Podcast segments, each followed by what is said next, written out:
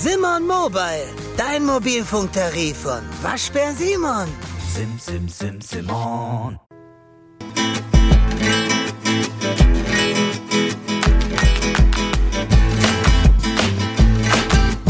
Tiki Taka, der La Liga Podcast mit Nils Kern von Real Total und Alex Troika von Barca Welt.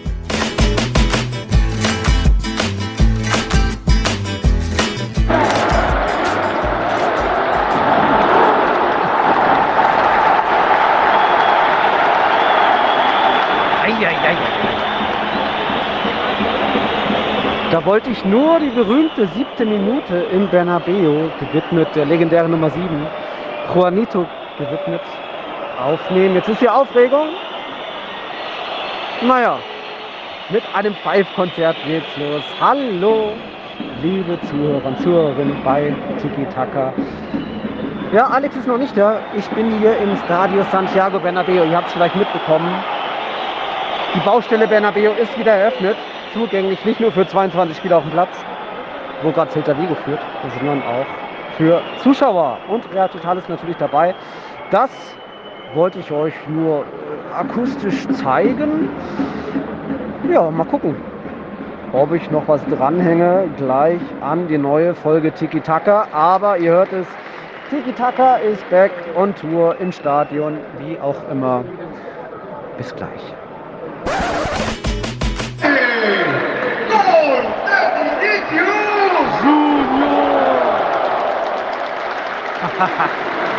Wow! Gut, alle Tippy-Taka-Mitmacher wissen ja, dass ich 3-2 getippt habe. Jetzt ist es passiert. Vinicius, Vinicius. Wow. Was ein mal wieder irres Spiel. Vorne und hinten. Aber jetzt führt Real Madrid 3 zu 2. Irgendwie, ich weiß auch nicht wie. Das wird mir Alex bestimmt gleich erklären.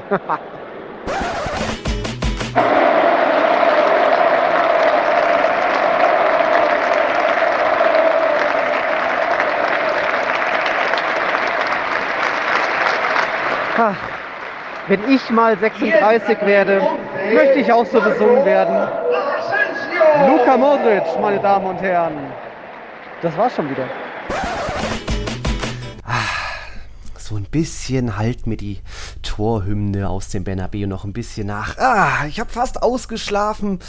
Schön war's, das erste Mal im Bernabeu. Und ich hoffe, Alex, dir haben die paar Eindrücke aus dem Bernabeu auch gefallen. Aber du hast ja das Spiel gesehen. Partidaso am Sonntagabend, oder? Ja, endlich wieder zurück. Nils Beck in Madrid war ja, die Noticia des Wochenendes, ne? die, die Notiz, die Meldung des Wochenendes. Du bist endlich wieder in Madrid, endlich wieder in deinem Bernabeu. Und man hat gesehen, es ging dir gut und du warst auch ein bisschen emotionalisiert, war so mein Empfinden.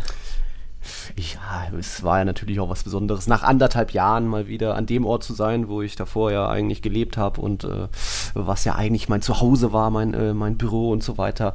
Das war schon mal schön. Natürlich war es auch ein emotionaler Abend, äh, gab ja große Gedenkminute für unter anderem den verstorbenen Präsidenten Lorenzo Sanz, für meinen Bekannten Sergio Martinez. Viele haben es ja mitbekommen, der auch jetzt vor einer Woche verstorben ist. Also da war es auch sehr emotional im Bernabeu. Aber gut, dann ist es ja auch früh die Achterbahn losgegangen nach was waren es, irgendwie 100 Sekündchen oder so, hat da schon Santimner getroffen und dann ging die wilde Fahrt im Bernabeu los. Hat man mal gesehen, doch ganz nett, wenn wieder Fans dabei sind. Der Faktor Bernabeu hat da vielleicht auch was gebracht bei diesem spektakulären 5 zu 2 Sieg über Celta Vigo. Ja, glaube ich tatsächlich auch, dass das Bernabeu da einfach ähm, ja, eine emotionale Rolle spielt, wahrscheinlich auch bei den Spielern irgendwie. Ist halt einfach was anderes in, einem, in diesem mhm. historischen Stadion sowieso, aber generell in einem richtigen Stadion zu spielen, gegenüber diesem, ja, Trainingsground, ne, dem, dem Di Stefano, mhm. also logisch, ich war nie vor Ort, kann es nicht sagen, wie die Atmosphäre war, aber am, am, TV sah das ja wirklich immer aus wie ein Trainingsstadion, ne? weil du ja hinten ja. auch keine Tribüne gesehen hast, es nur eine Haupttribüne gibt und die siehst du ja im Fernsehen gar nicht. Von daher ja, hat es mich nicht gewundert, dass da viele Spiele von Real Madrid, viele Heimspiele auch am TV irgendwie leblos rüberkamen. Also ne, so ein bisschen blutleer mhm. und so viele 1-0, 2-1. Mhm. Und kaum zurück im Bernabeu merkst du, okay, jetzt ist wirklich wieder ja. Fußball. Jetzt geht's ab, jetzt gibt's Emotionen, jetzt ähm, ja, Fans zurück natürlich nochmal on top. Ja. Ähm, Aber ja, tatsächlich auch aus neutraler Sicht schön, dass es wieder im Bernabeu Spiele gibt. Celta war ja auch motiviert von Anfang an. Also die hatten auch Bock, mhm. hier im Bernabeu ein Ausrufezeichen zu setzen bei, bei der Rückkehr. Mir eigentlich ein sehr gutes Spiel gemacht, Celta, muss man auch sagen. Also ja, fand ich auch als Zuschauer cool, dass es endlich wieder im Bernabeu zur Sache ja. geht. Ja, einerseits Faktor Bernabeu, der da vielleicht was verändert, wodurch mehr Tore fallen, aber Real Madrid ist ja jetzt auch schon deutlich die beste Offensive der Liga mit 13 Toren vor dem FC Valencia mit 9. Also das liegt ja dann nicht nur am Bernabeu, sondern auch, weil vielleicht Carlo Ancelotti oder offensichtlich deutlich ein bisschen riskanter spielen lässt, was dann auch ein bisschen zu Lasten der Abwehr natürlich ist. Aber wow, jetzt wieder fünf Tore, Hattrick von Benzema, Partidasse von ihm, auch von Vinicius Junior. Da hat Ancelotti schon an einigen Schrauben gedreht. Und wenn man so sich erinnert, wie das unter Zinedine Zidane war, da war es ja dann fast schon sehr vorsichtig zum Tor sich kombinieren, wenn sich die Lücke ergibt. Ansonsten ist man auch mit einem 0-0 gegen Retafe oder gegen Betis zufrieden. Äh, so, so lauern auf die eine Chance im Spiel. Und hier gibt es Risiko, Risikopass nach dem anderen, Tempo, direkte Kombination, auch mit Hazard. Das ist schon eine Weiterentwicklung nach vorne, aber eben noch zu Lasten der Abwehr. Das waren ja teilweise wieder irgendwie Slapstick-Gegentore bei Real Madrid. Am Ende immerhin noch, hat es noch gereicht zu, zu deinem Sieg, weil dann doch irgendwie eben Benzema top drauf ist. Übrigens, das erste Tor Falls Luis Enrique zugesehen hat, würde er sich denken, deswegen berufe ich Nacho nicht in die Nationalelf. Ich finde, da hat er keinen so guten Eindruck gemacht, der Kollege Nacho.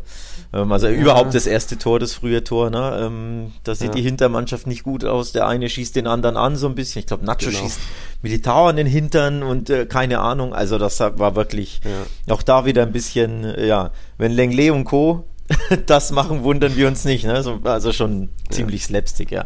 Da sah Real auch nicht so wirklich gut aus. Aber ähm, nach frühen Rückstand muss man sagen, die Mentalität hat gestimmt. Ne? Also ich fand schon in der ersten Halbzeit war Real ähm, ziemlich gut im Spiel, abgesehen ja von diesem Blackout. Ähm, mhm. Klar, hinten Hinten waren sie nicht sicher. Ich fand, Celta hat sehr, sehr gut gespielt, vor allem sehr, sehr gut umgeschaltet und gekontert.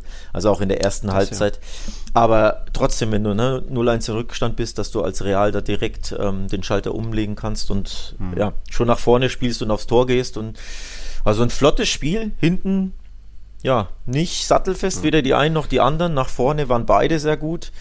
Aber ja, dass Celta jetzt nicht bekannt dafür ist, die beste Defensive zu haben und dass äh, Real irgendwann das ausnutzt und zwar richtig, glaube ich, hat auch keiner erstaunt.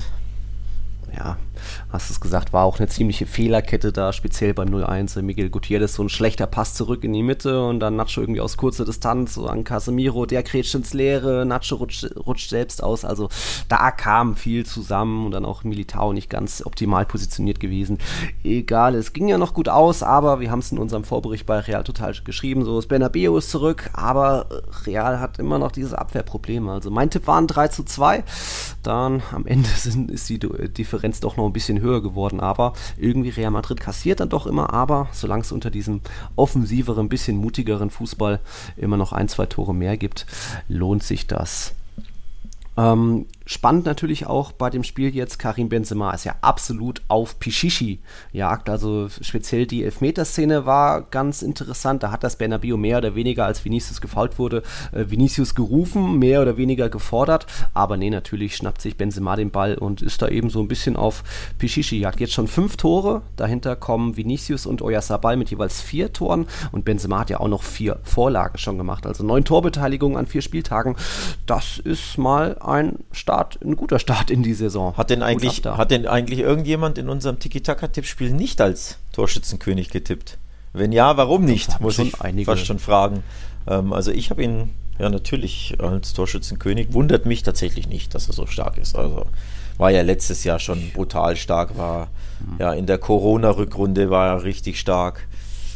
Ähm, mhm. Ja, tolle Form. Ja, aber manche haben doch bestimmt auch Memphis oder so. Äh, ich habe ja auch Benzema als Torschü äh, Torschützenkönig. Naja, egal.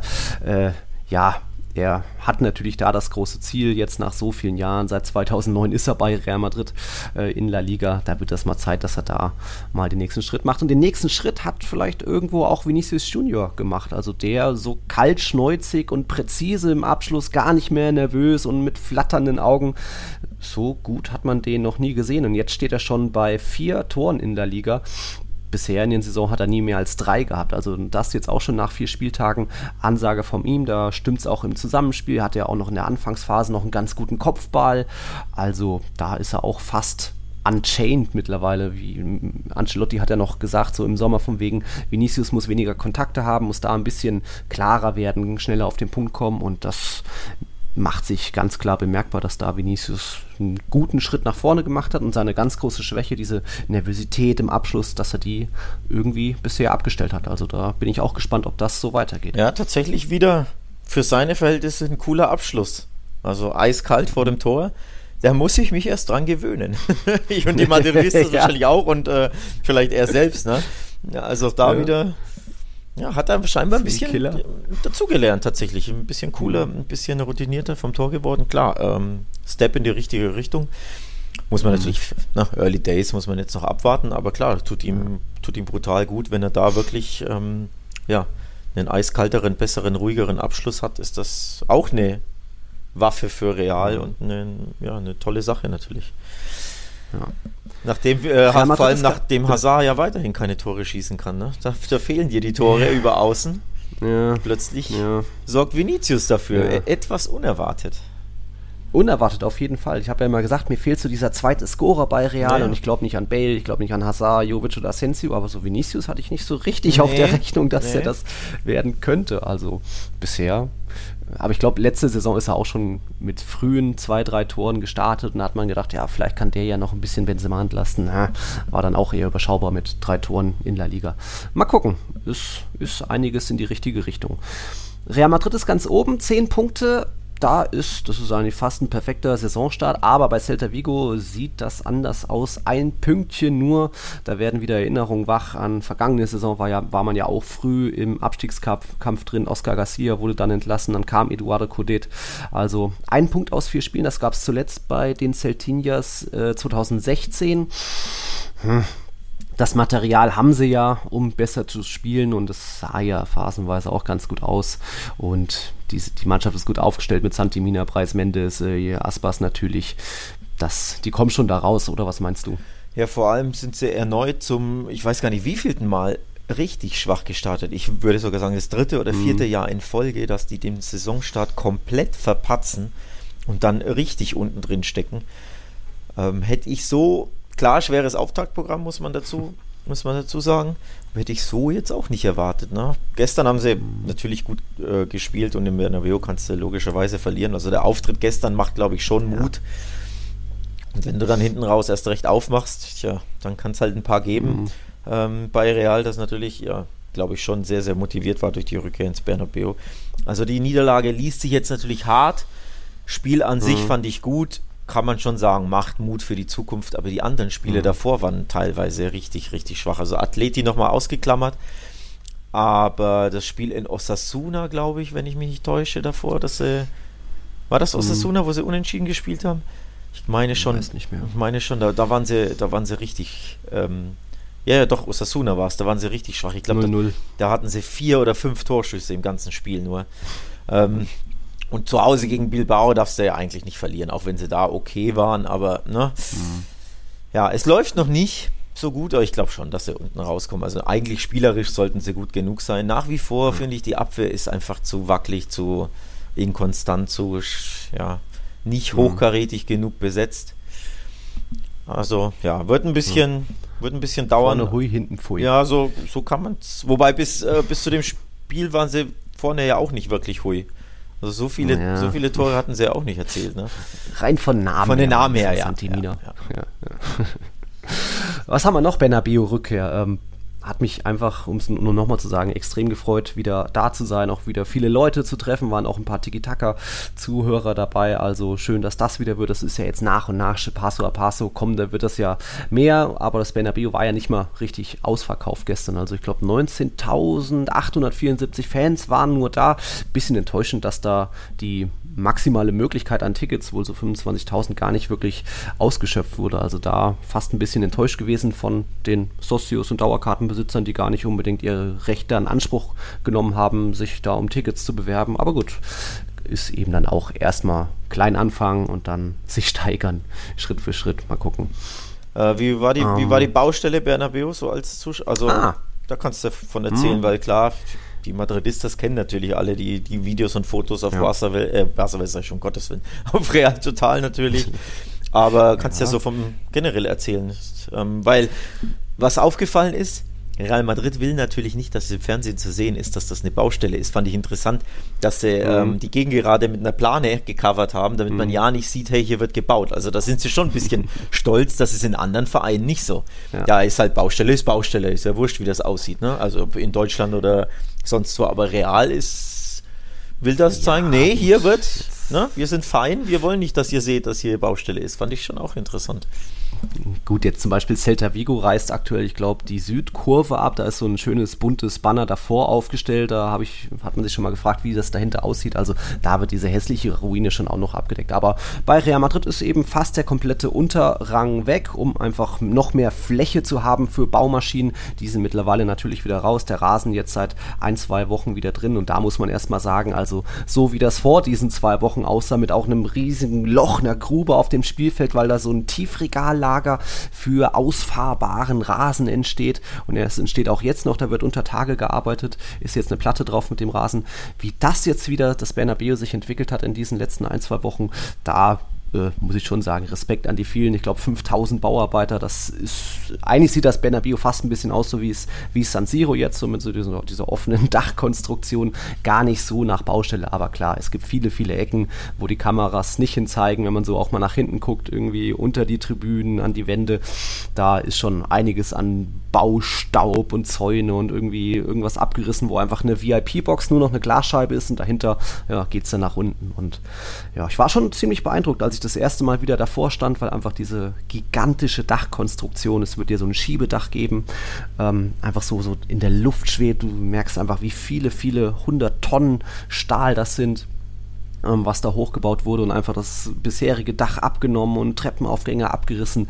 Das ist schon ein absolutes XXL-Projekt und bei der Museumstour, dem der Tour Bernabeu, war auch ein interessantes Plakat aufgehangen. Da steht dann eben drauf, so auf dem Bild vom neuen Bernabeu, es hätte einfache Wege gegeben, äh, das Bernabeu umzubauen, aber wir, wir bleiben zu Hause. Von wegen ähm, andere Vereine wie Bayern oder auch Atletico sind ja mit ihren neuen Stadien aus der Stadt rausgezogen, aber Real Madrid war das eben wichtig, ähm, in der Innenstadt zu bleiben rund äh, inmitten der Wohnhäuser und Bars und Banken und das macht es dann eben auch ja, kosten oder teurer und aufwendiger, aber auch umso spannender das Projekt statt einfach irgendwie einen künstlichen neuen Klotz irgendwo hinzuzimmern.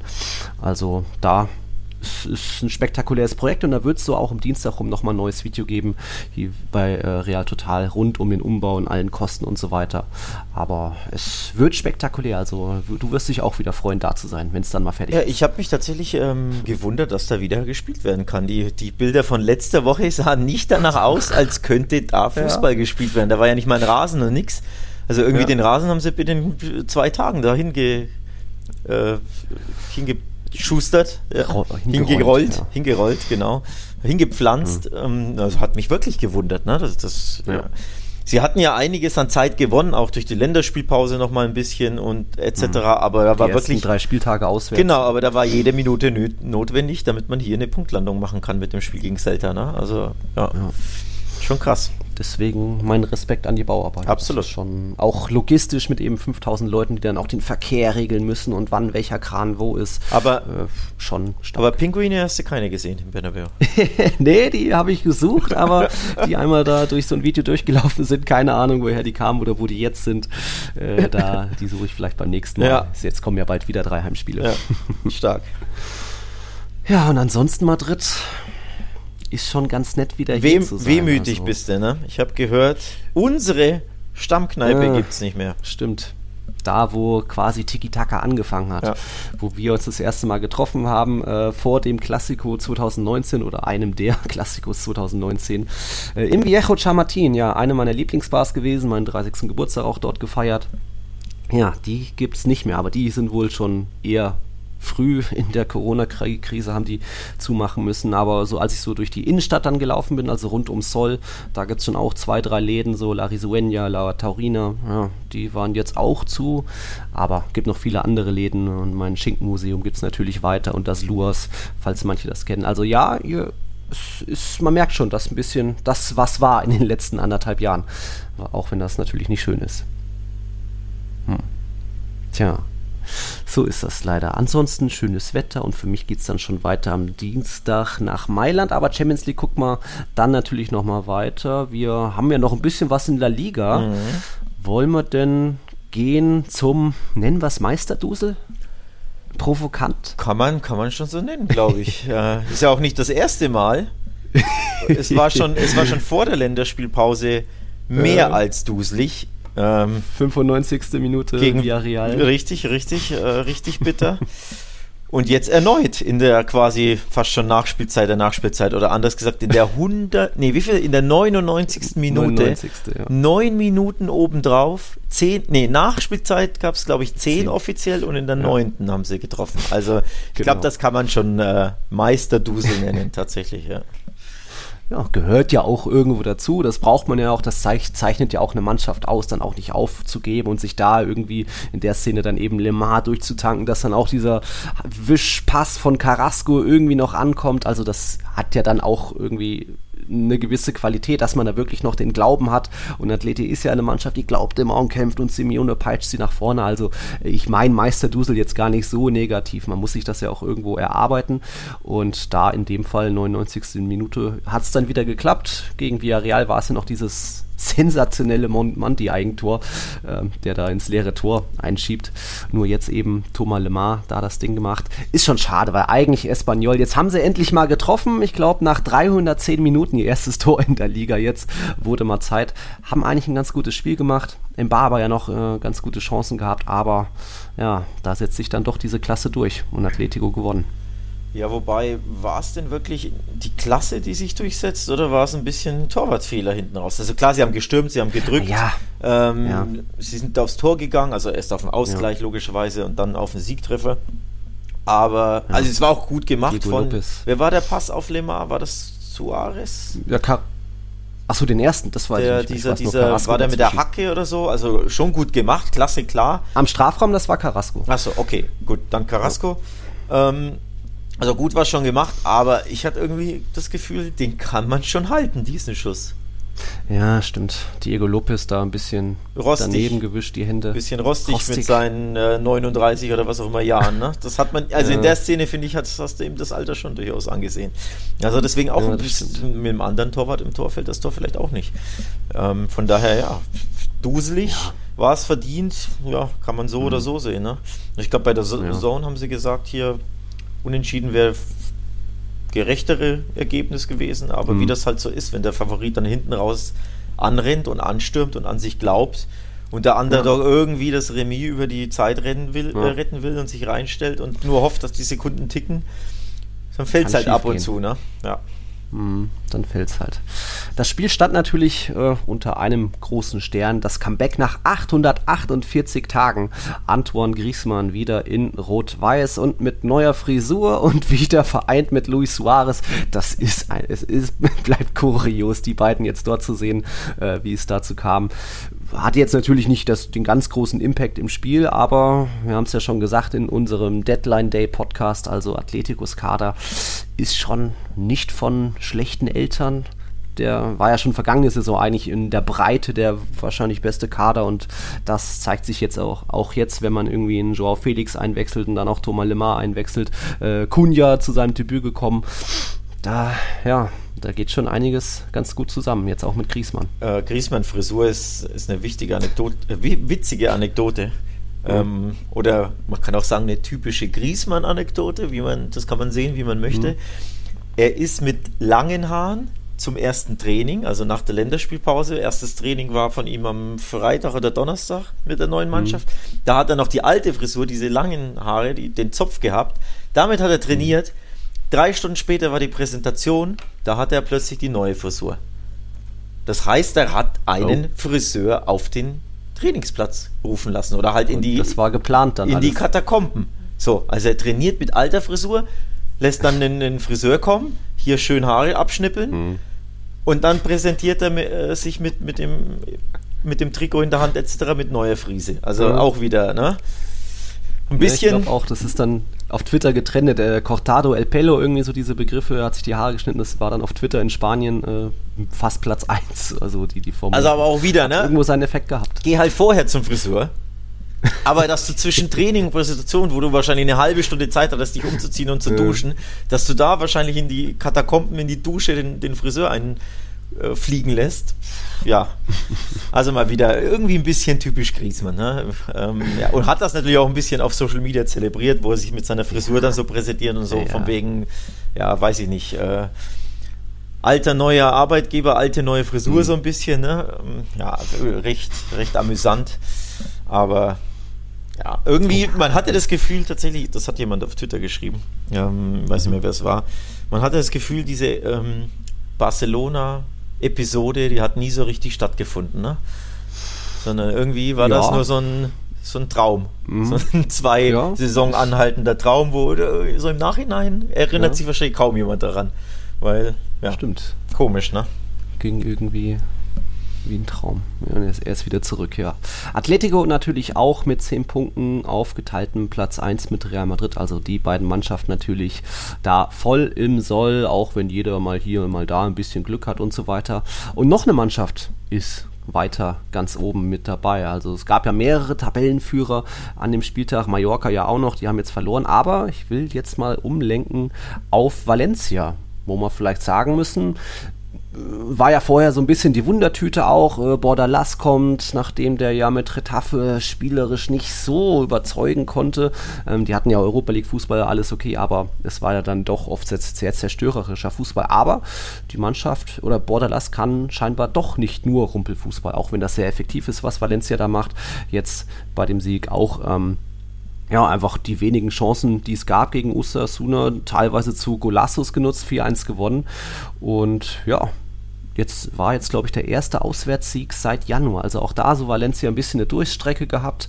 Und auf einmal sind sie auch da, mischen sie oben mit. Zehn Punkte nach vier Spieltagen. Das gab es zuletzt 2014. Danach sind sie dann Vierter geworden, immerhin. Also das geht bisher voll auf. Wäre ein starker Saisonstart, muss man einfach den Hut vorziehen, ähm, ganz ehrlich. Und dann auch 4-1 in Osasuna, die auch ihr Stadion umgebaut haben übrigens, ähm, wie wir ja wissen. Sieht auch ziemlich schmuck aus, das Ding, also ziemlich nice. Da, Ich glaube, das Osasuna oder Valencia, die haben das steilste, die steilste Tribüne jetzt so vom, vom Winkel. Irgendwas habe ich dabei Osasuna. ja, ja, die beiden müssten es sein. Ich glaube, ich glaube, Ja. Osasuna war vielleicht offiziell von äh, ja, geometrischen Berechnungen her, keine Ahnung, aber die beiden äh, sind schon bekannt dafür, dass sie monstersteil sind, das stimmt schon. Also Leute, fahrt ins El Sadar. Wenn man da hinkommt, ja, in Ja, den Norden ja, steht. Ich weiß nicht, wie, wie einfach man da. Guck mal, hat Pamplo- Pamplona einen Flughafen? Ich habe keine Ahnung. Müssen sie wahrscheinlich, ne?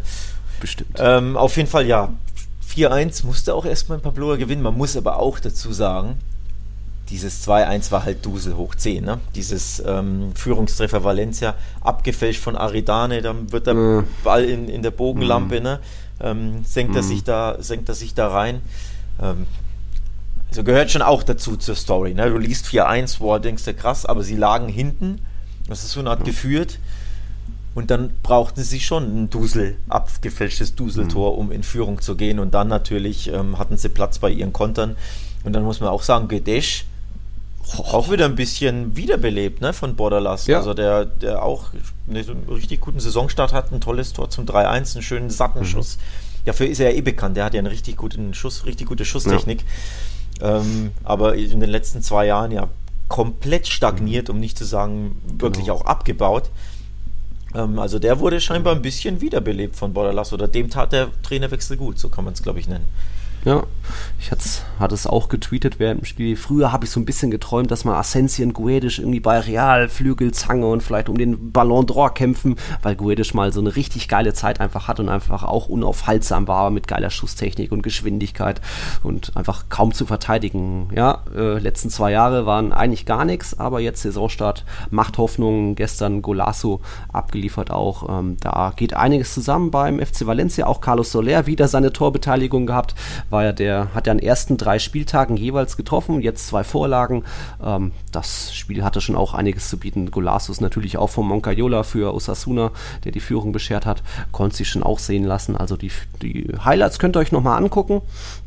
Aber bei Valencia, ja, jetzt 10 Punkte. Vielleicht auch, weil Peter Lim dann doch nicht den Ausverkauf fortgeführt hat. Also vielleicht hat man ihn da ein bisschen äh, zurückgehalten im Sommer, weswegen jetzt immer noch ein Daniel Wass dabei ist. Und Maxi Gomez hat ja auch getroffen und Guedisch nicht verkauft. Von dem her Valencia scheint sich zu fangen, auch wenn die natürlich auch schon Dusel hatten, äh, gegen Getafe mehr oder weniger verdient gewonnen am ersten Spieltag. Ja, und jetzt auf einmal 10 Punkte nach vier Partien. Viel mehr kann man da echt nicht fordern bei dem vermeintlichen Chaos-Club. Ja, ist stark. Ich bin gespannt, ob sie da oben bleiben, natürlich. Dann vier Spieltage, ne? Ähm, ja, muss man abwarten. Aber grandiose Saisonstart, muss man, muss man echt sagen. Hätte ich so auch nicht erwartet, dass Borderlass ähm, ja, so schnell direkt die richtigen Knöpfe drückt. Mhm. Denn ja, ein neuer Trainer ist, wie du schon gesagt hast, ist ja immer eine Wundertüte. Ne? Da weiß man einfach nicht, was einen erwartet. Logischerweise, aber bisher sieht das richtig, richtig gut aus, zumindest ja. auf dem Papier von den Ergebnissen her. Ja. Wir bleiben mal in Valencia, denn beim FC Val äh, bei Udi Levante, da läuft so überschaubar. Die sind jetzt saisonübergreifend seit zwölf Spieltagen ohne Sieg. Das gab es zuletzt 1997 haben aber auch wieder, ja, es sich selbst äh, verbockt, wie gegen Real Madrid bei dem 3-3 ein bisschen äh, schlimme Fehler gemacht und auch jetzt in der Schlussphase, da war es dann äh, Sergi Guardiola, der Debütant von Rayo Vallecano, frisch gekommen, der hat da in der 93. Minute noch eingenetzt. Und da ist Levante eben wieder mal in der Schlussphase verbockt. Ah, jetzt haben sie immerhin drei Punkte aus vier Partien. Hm, also weiter so im Mittelfeld sind sie, aber da hätte schon auch mal ein Sieg bei rumkommen können. Ja, es hätten ja easy vier Punkte mehr sein können, wenn sie gegen Real das späte Tor in der, was war 88. oder so nicht kassieren und jetzt in der 93. Mhm. hättest auch zwei Siege auf dem Konto haben können, statt zwei Unentschieden. Ja. Ne? Mhm. Und natürlich ärgerst du dich gegen, also gegen Real Madrid ärgerst du dich etwas weniger wahrscheinlich, da bist du unterm Strich ja doch ähm, froh ja. mit einem Remis logischerweise, aber gegen Rayo zu Hause, da dürfen es nach Führung schon drei Punkte sein. Ähm, von daher wird die das natürlich brutal ärgern. Aber nur eine Niederlage aus, aus vier Spielen, also ja, warten zwar noch auf den ersten Sieg, aber man merkt ja, sie sind wie immer sehr, sehr unbequem. Und auch hier wieder, habe ich es im, Pod, im Podcast gesagt? Ich glaube schon, bei Levante kannst du eigentlich immer 1-1 tippen, du machst, selten, du machst selten was falsch. Das ist unglaublich, ja. ne? Also, Jetzt Aber ich, ich habe es nicht gemacht. Das, ist ja das, das Schlimme ist ja, ich habe Ach so. Ich habe auf Levante gedacht. Ja, ich dachte, gegen Dinge werden sie hier schon gewinnen zu Hause. Äh, ich hatte 1 ja, ähm, Ich glaube schon, ja. dass ich auf, auf, Levante getippt habe, wenn ich mich nicht täusche. Ja. Äh, Alex 2-1 auf Levante. Ja, ich sehe es hier. Du bisher Unlucky. Äh, sieben Punkte an diesem ja. Spieltag, ich zwölf und ja. der Tobi führt mit 16. Das ist ja auch ein bisschen krank. Also Tobi nimm weniger, ja. Bro. Ja. 16 Punkte schon. Ja. Ich rutsche ab. Spannend, ja, ist ja noch eng, geht ja ständig hier. Der Tobi hat jetzt 29 Punkt, äh, Plätze nach oben geklettert. Heute Abend sind natürlich noch zwei Spiele, Retafe Elche und Granada Betis. Also ist noch alles möglich, gib nicht auf, Alex. Mhm. Spannend bei Rayo noch. Die haben dann jetzt doch noch irgendwie vier, fünf, sechs Tage nach dem Deadline Day noch den Transfer vermeldet. El Tigre ist zurück, Falcao jetzt doch noch irgendwie offiziell vermeldet. Äh, frag mich nicht, wie das geht. Es hieß ja, bis 2. September dürfen Spieler noch bei Ligaverband LFP eingetragen werden. Er war ja ein Free Agent, aber ja, dann haben sie ihn vielleicht schon eingetragen gehabt, aber hatten mit ihm vielleicht noch keine Einigung. Egal, Falcao ist da, hat jetzt noch nicht gespielt, aber da bin ich gespannt drauf. Ein Top-Torjäger, auch wenn er natürlich ein bisschen in die Jahre gekommen ist, zurück in La Liga. Ja, ob er so top ist, müssen wir abwarten. Kann ich dir tatsächlich nicht beantworten, mhm. weil ja, seine letzten Jahre bei Galatasaray habe ich jetzt nicht so verfolgt, um zu sagen, ist er noch ein Top-Torjäger? Er war natürlich ein absoluter Top-Torjäger, das schon, aber was hat er noch im Tank? Wie alt ist er? 35, 36? Ja, ich glaube auch. Ähm, ähm, verletzungsanfällig. Ver verletzungsgeplagt und anfällig ähm, tatsächlich. Also von daher muss man, muss man da abwarten. Aber klar, ein schillernder Name ist er allemal. Erst recht natürlich für das kleine Rayo, dass sie sich da so einen Stürmer angeln können. Ist auch krass denn er muss ja eigentlich richtig gut verdient haben bei Tasserei. Also, eigentlich ja. Und dann Vertragsauflösung. Und dann geht er zu Rayo, die Ja. ja Und Rayo hat eigentlich gar keine Kohle, so Äh, kleinstes Stadion, kleinster Etat. mit Also- Sicherheit das klein, den kleinsten Etat. Also von daher wundere ich mich da, ob da sehr, wie die sich den leisten Aber- konnten. Da, da merkt man, glaube ich, schon den, diesen CVC-Deal. Elche hat ja auch noch groß eingekauft oder zumindest einen Pastore unter Vertrag genommen und Mascarell, die werden schon auch äh, nicht wenig verdienen. Von dem her merkt man da, glaube ich, schon so ein bisschen diese CVC-Millionen, was ja jetzt schon mal eine gute Zahlung war, aber auch wenn die Vereine das in, ich weiß nicht, 30, 40 Jahren nach und nach ähm, zurück und abbezahlen müssen. Aber gut, das wird man mal schauen, wie sich da Fakao ähm, antut. Aber wir haben ja auch gesehen, so alte Mittelstürmer, hat ja auch letztes Jahr schon beim FC Cadiz geklappt mit Negredo, der da auch ähm, viele Punkte beschert hat. Ähm, Soldado mehr oder weniger auch so ein bisschen in die Jahre gekommen. Das, das hat funktioniert. Also da bin ich ganz guter Dinge, dass Rayo, dass zumindest Rayos Chancen zum Klassenerhalt jetzt gestiegen sind. Sonst in La Liga. Mallorca hat jetzt mal doch mal verloren nach auch ziemlich guten Saisonstart. 0-2 in Bilbao. Da ja fast schon Partidaso von äh, Iker Muniain. Zwei Vorlagen gegeben. Ja, Athletik da auch voll im Soll mit acht Punkten. Ist ja auch immer ein überschaubarer Kader, den die Basken haben, aber das sieht bisher auch ganz gut aus. Ja, ungeschlagen, ne? Zwei Spie äh, vier Spiele, zwei Siege, zwei Unentschieden. Von daher schon auch sehr, sehr guter Saisonstart für, für die Basken. Bei Celta gewonnen, beispielsweise. Musste ja auch erstmal schaffen. Ähm, also von daher ein Gegentor erst. Abwehr steht. Schwer zu knacken. Ja, Tja, nicht ganz so schlecht, der Saisonstart. ja, Unter anderem so. äh, haben sie einer bestimmten Mannschaft Punkte abgeknüpft. Ne? Ja, ja, da war ja was. Da war was, Mhm. genau. Was war noch so in La Liga? Real Sociedad ist auch ganz gut drauf. Die haben jetzt zuletzt dreimal hintereinander gewonnen, nachdem sie am Camp Nou verloren hatten. 4 zu 0 Tore dabei. Also Euer Sabal macht wieder seine wichtigen Tore, jetzt schon vier Stück. Äh, da läuft alles, glaube ich, auch nach Plan mit neun Punkten, auch voll im Soll. Für mich läuft nicht Ja. alles nach Plan. Ich hatte nämlich unentschieden getippt. Ich dachte mir, ich riskiere mal was. ja, ich, ich habe mal riskanter getippt. Es war ja klar, dass jeder auf Real Sociedad oder Ja. 80, 90 Oh, ich auch 0-0. Mist. Prozent Ja. der Leute natürlich auf Real Sociedad tippen. Ähm, also wirklich Mhm. fast jeder. Ich glaube, drei oder vier Leute hatten unentschieden, unter anderem ich. Mhm. Und äh, Luis Martins hatte ein 2-2. Jetzt sehe ich hier, Niklas Schaffer hatte 0-0. Und du 0-0. Ah, also ein paar Versprengte 0-0. gab's. Aber natürlich, wenn du ein bisschen riskant tippst oder gegen den Favoriten Mhm. tippst und der gewinnt dann, ja, dann weißt du halt Bescheid. Ne? Dann machen halt 90% Mhm. der Leute machen halt Punkte und du nicht. Ja, ist bitter im Nachhinein. Ähm, ja, Mhm. ärgert mich. Hinterher ist man immer schlauer. Wie gesagt, heute Abend können wir ja noch Punkte sammeln, wohingegen die Spiele Villarreal gegen Alaves und Sevilla gegen Barca noch ohne Termin sind. Die wurden ja verschoben, weil, ihr habt es mitbekommen, liebe Zuhörer, Zuhörerinnen, äh, die Länderspielpause in Südamerika ging ein bisschen länger. Da sind viele dann erst am Freitag oder Samstag zurückgekommen, also mussten die Spiele von Samstag auf Sonntag umverlegt werden. Das ist aber für die drei Champions League Clubs zu früh. Die sind ja am Dienstag dran und da kommen, kommen wir jetzt hin, machen aber kurz einen Break. Bis gleich, dann Königsklasse. La Liga ist zurück nach Länderspielpause. Ich bin zurück in Madrid, aber nicht lange. Ich fahre nach Mailand. Da geht's am Mittwoch rund. Aber ich glaube, der Dienstag wird schon auch ziemlich spektakulär und dann darf endlich auch mal wieder Alex arbeiten. Hatte ja ein freies Wochenende, weil Barca eben äh, das Spiel gegen Sevilla verschoben werden musste wegen der langen Länderspielpause. Und jetzt, wie geht's aus? 4-0 oder? Was soll, denn Machen die, Sie- was soll denn diese Provokation jetzt hier? Ja? Ja, Moment, also, Moment, Moment. äh, Wie geht's aus? 4-0? 4-0 heißt ja aus Sicht des Heimvereins dann. Ach so, Also, nee, nein. ich glaube nein, ich meine- glaub nicht, dass Barca die Bayern dermaßen abschießt. Nee. Aber nett Ich von dir, dass... natürlich für die anderen. Ja, so, ach so.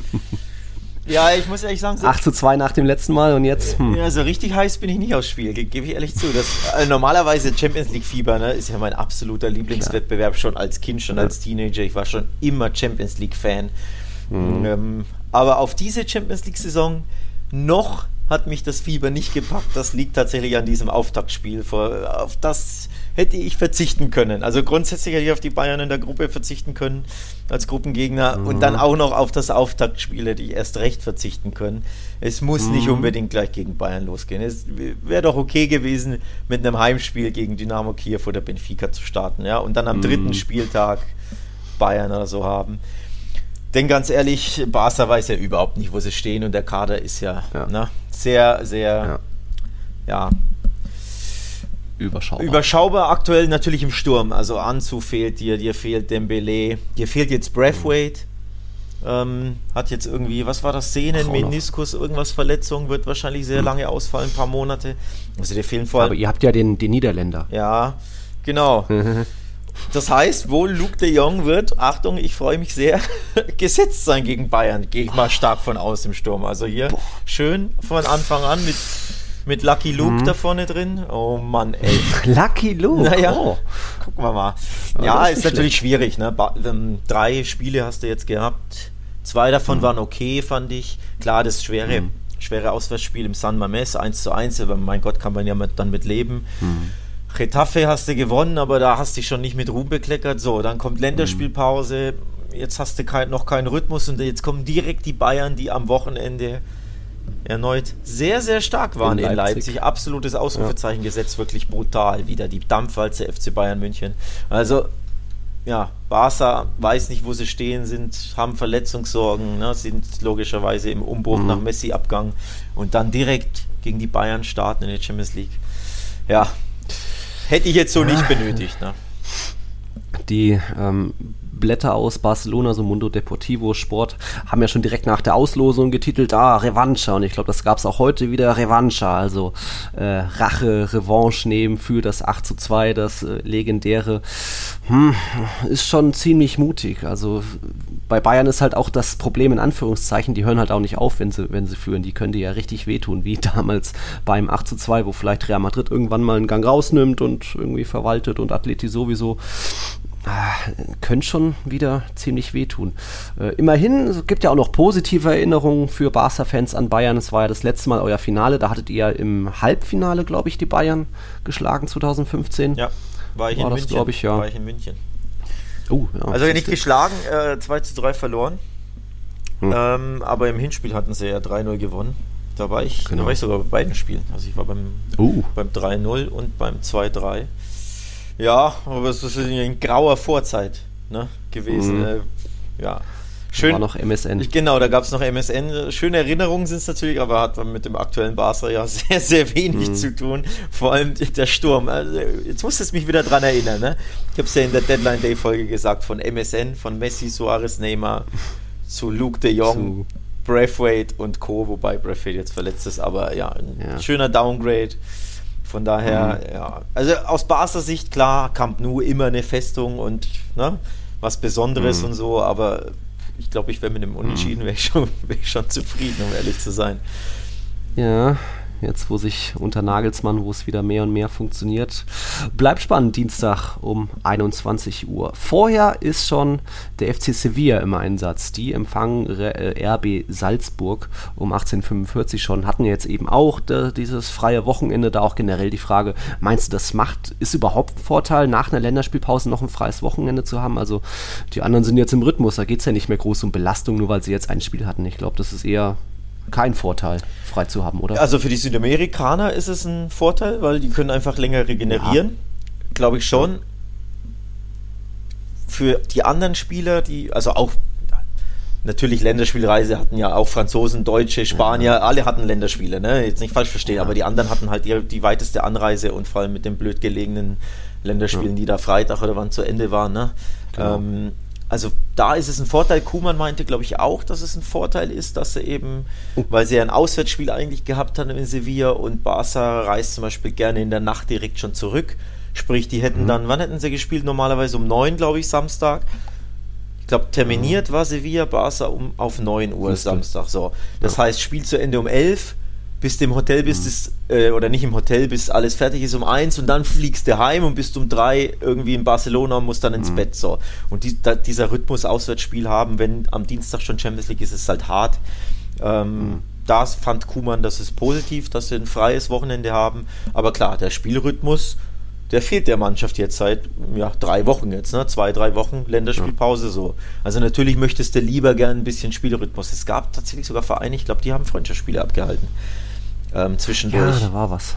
Ja, Das eine- in der Liga-Vereine hatten. Ähm, Barcelona hat, glaube ich, tatsächlich sogar gegen El Prat auch getestet, hinter verschlossenen Türen, gab keine Live-Aufnahmen, nix. Keiner weiß äh, so richtig, wie ging es überhaupt aus. Also ich habe sogar auf Twitter, sogar auf Twitter unterschiedliche Torschützen gelesen, weil man sich nicht okay. sicher war, ja, weil niemand das Spiel schauen konnte. Also es wurde mhm. getestet, denn natürlich du möchtest, dass die Mannschaften, die Spieler im Rhythmus sind. Also es ist ja Vor- und Nachteil ein bisschen äh, gleichermaßen, mhm. aber ganz ehrlich, wenn die Bayern hier Leipzig abschießen, die haben den Rhythmus, die haben Selbstvertrauen getankt und du weißt nicht, wo du stehst. Mhm. Also ich würde auch eher sagen. Ja, und äh, hast auch immer noch Punkt. keine sattelfeste Abwehr und nicht, ne? Äh, immer noch also, das, was nicht so ganz reut. Auch bei Piquet immerhin positiv, dass der in der Länderspielpause ein bisschen seine, seine Blessur da auskurieren konnte, mhm. aber auch dem fehlt halt jetzt der Rhythmus. Dem hätte mit ja. Sicherheit ein Spiel, sollte er jetzt wieder fit sein, muss man ja. abwarten, aber dem hätte natürlich auch ein Spiel wieder gut getan. Auch Coutinho beispielsweise, ne, seit mhm. neun Monaten verletzt, muss man jetzt gucken. Vielleicht startet er ja, kann ja sein, weil Barca so dünn vorne besetzt Ach, echt? ist. Auch dem Könnte hätte sein. ein Pflichtspiel sehr, sehr gut getan. Ein richtiges, jetzt nicht so ein Freundschaftsspiel mhm. in verschlossenen Türen, wo du ja eh nur mit 70, 60, 80 Prozent äh, ähm, spielst, sondern wirklich ein, zwei richtige Pflichtspiele. Von daher, ja, einfach unglücklich für, für Barcelona, dass sie jetzt diesen, diese Monster Bayern direkt, direkt bekommen und dann auch noch am Dienstag direkt. Ja.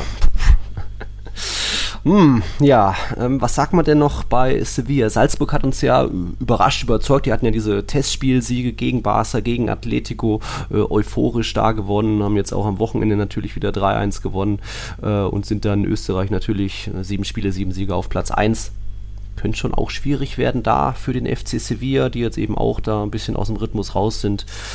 Hm. Was meinst du?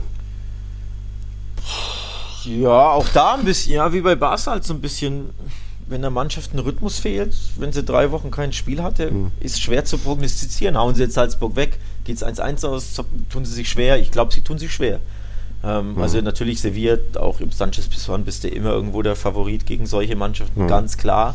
Aber ich glaube, das wird richtig, richtig unbequem und äh, also wir tippen ja Champions League nicht bei uns, aber wenn mhm. ich es tippen würde, würde ich sagen ein dünnes 2-1 und vielleicht fällt das 2-1 in der 85. oder so. Also ich glaube, das mhm. wird richtig, richtig schwer. Überhaupt, glaube ich, wird das für die Spanier, man kann ja auch ein bisschen weiter blicken, richtig schwer. Villarreal gegen Atalanta, das wird knackig. Ja. Ich glaube, Villarreal gewinnt nicht. Ähm, mhm. so wie in La Liga, drei Unentschieden bisher. Ja, auch Villarreal hat ja jetzt hier wieder spielfrei, ne? Ist sind ja auch betroffen. Ja. Also auch da gleiche Problem, du hast keinen Rhythmus und ein sehr, sehr unbequemer Gegner. Glaube ich, wird auch schwer. Ja, das vielleicht da immerhin Atalanta ja. noch nicht gut in die Saison gekommen, nach drei Spieltagen erst vier Pünktchen. Also da vielleicht beide Mannschaften noch eher gleich auf, suchen noch ihre Form. Irgendwie, da läuft die Tormaschine noch nicht so rund, wie man das kennt. Villarreal hat ja auch zweimal 0-0, so ist man in die Saison gestartet. Also das kennt man ja gar nicht mehr. Das ist, aber wenn es da mal keinen Elfmeter gibt für Gerard Moreno, dann wird es halt schwierig.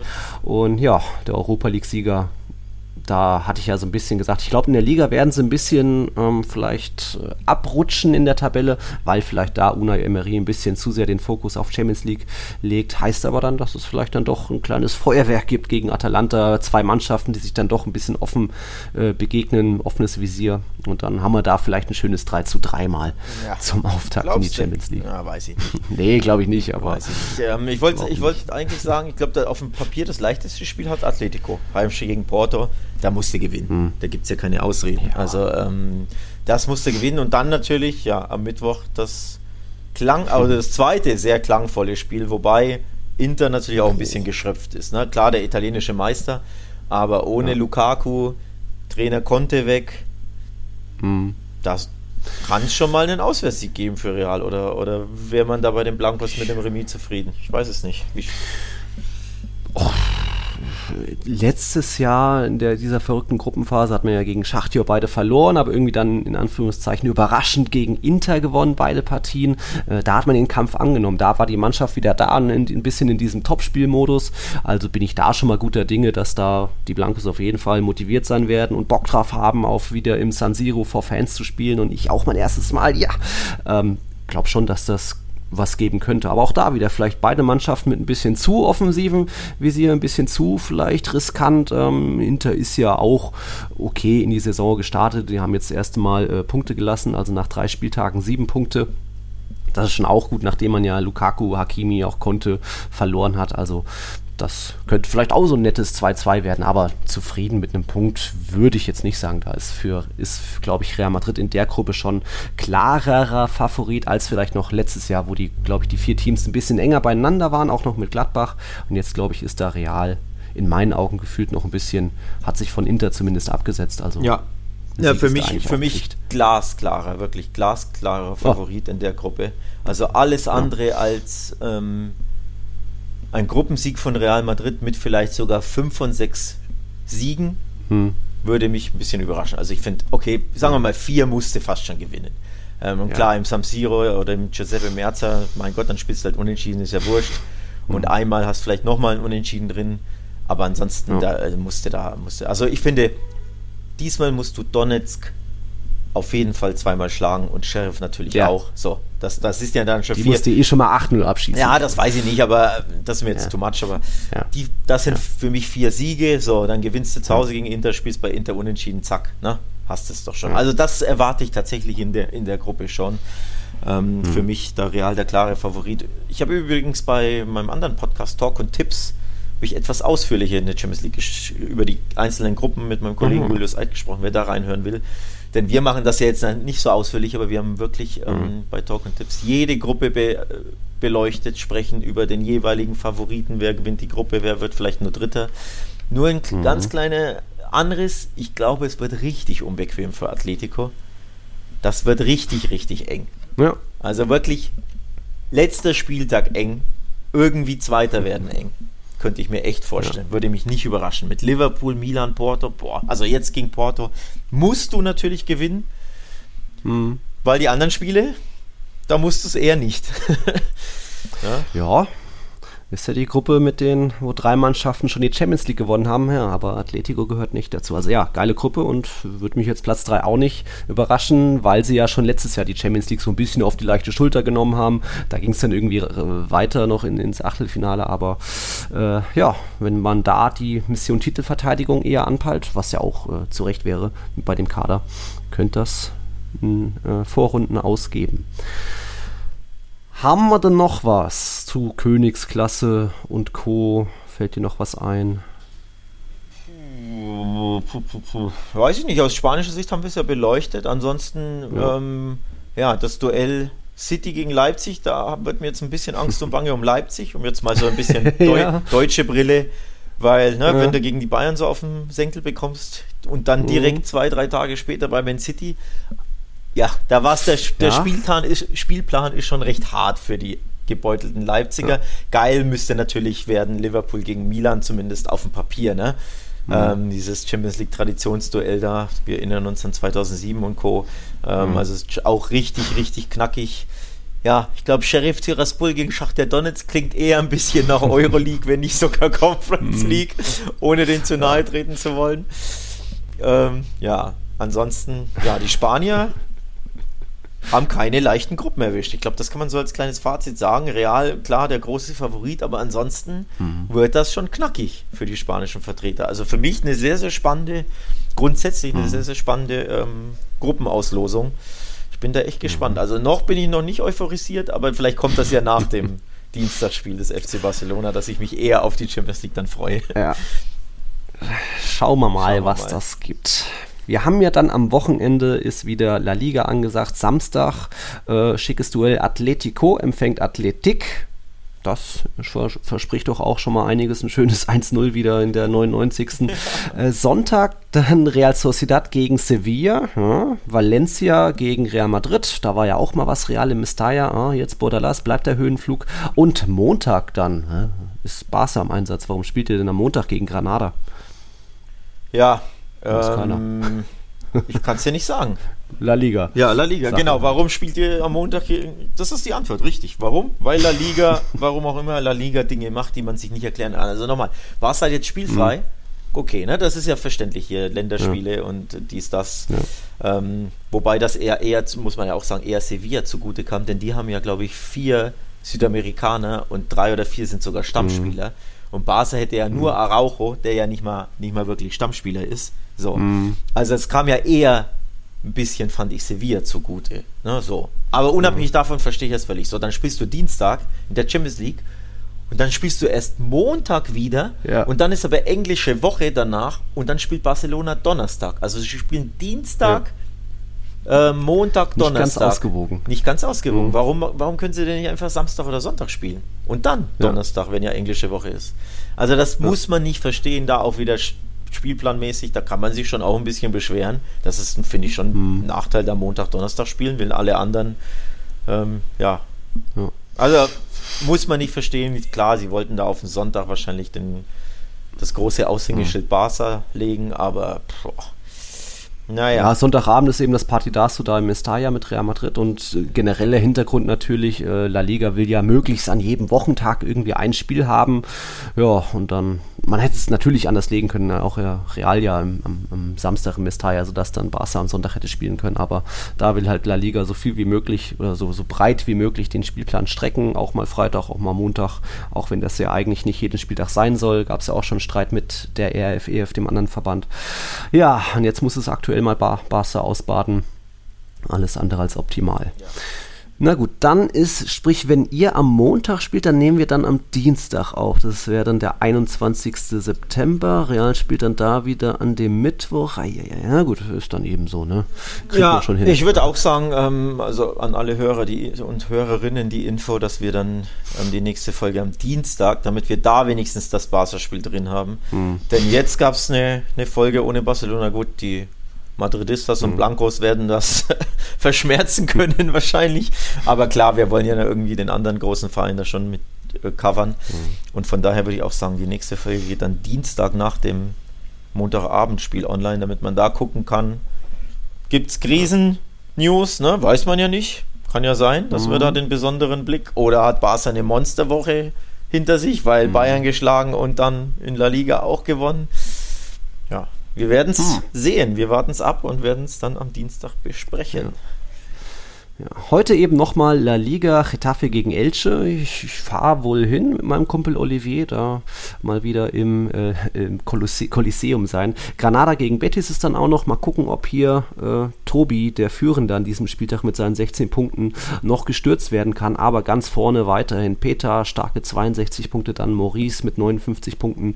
Ich dahinter immerhin mit 54. Also ist, ich bleibe obendran. Alex muss halt noch ein bisschen nachlegen. So schaut's aus. So schaut's aus, ja. So schaut's aus. Gut, ich gehe jetzt raus, hol mir meine Kanya, mein Bocadillo, Um 11 Uhr. Edge. Na klar, Na klar. Ja, ja, ja, zur. Frühstückszeit hier. Ja. äh, von mir bleibt nur zu, nochmal der, der Hinweis, wie immer, ähm, diejenigen, die uns supporten wollen, die das gut finden, was wir hier machen. Ähm, Patreon.com slash Podcast ist der Link, da könnt ihr uns supporten. Da gibt es Infos über unseren neuen Discord-Channel etc. etc. Also guckt da mal gern vorbei. Und wir hören uns, Nils, wieder am Dienstag, ne? Haben wir gesagt. Also ne, habe ich wieder schöne Woche Pause von dir. War ja jetzt eine, war ja jetzt zwei Wochen Pause gut. Jetzt Ja. du Bist genießt. neidisch bei meinen Instagram-Stories. Du genießt das äh. Wetter in Madrid und das Wetter in Mailand dann, wobei ich gar nicht weiß, wie das Wetter in Mailand ist, aber Ja. bestimmt gut. Wobei hier ist ja auch nicht so schlecht in Deutschland. Ne? Wir haben ja auch 23 Grad, von daher in dem Fall bin ich jetzt gar nicht so neidisch, wie es eigentlich sein würde. Aber tatsächlich so in Spanien ein bisschen abhängen, Mhm. da hätte ich schon auch Bock drauf, muss ich sagen. Ja. Beim, beim nächsten Kubata denke ich an dich. Okay, das freut mich. Also, liebe Leute, danke fürs Zuhören. Heute mal eine kürzere Folge, ist ja auch mal ganz willkommen. Und dann hören wir uns nächste Woche wieder. Macht's gut, bleibt gesund. Ciao, ciao. Servus, ciao.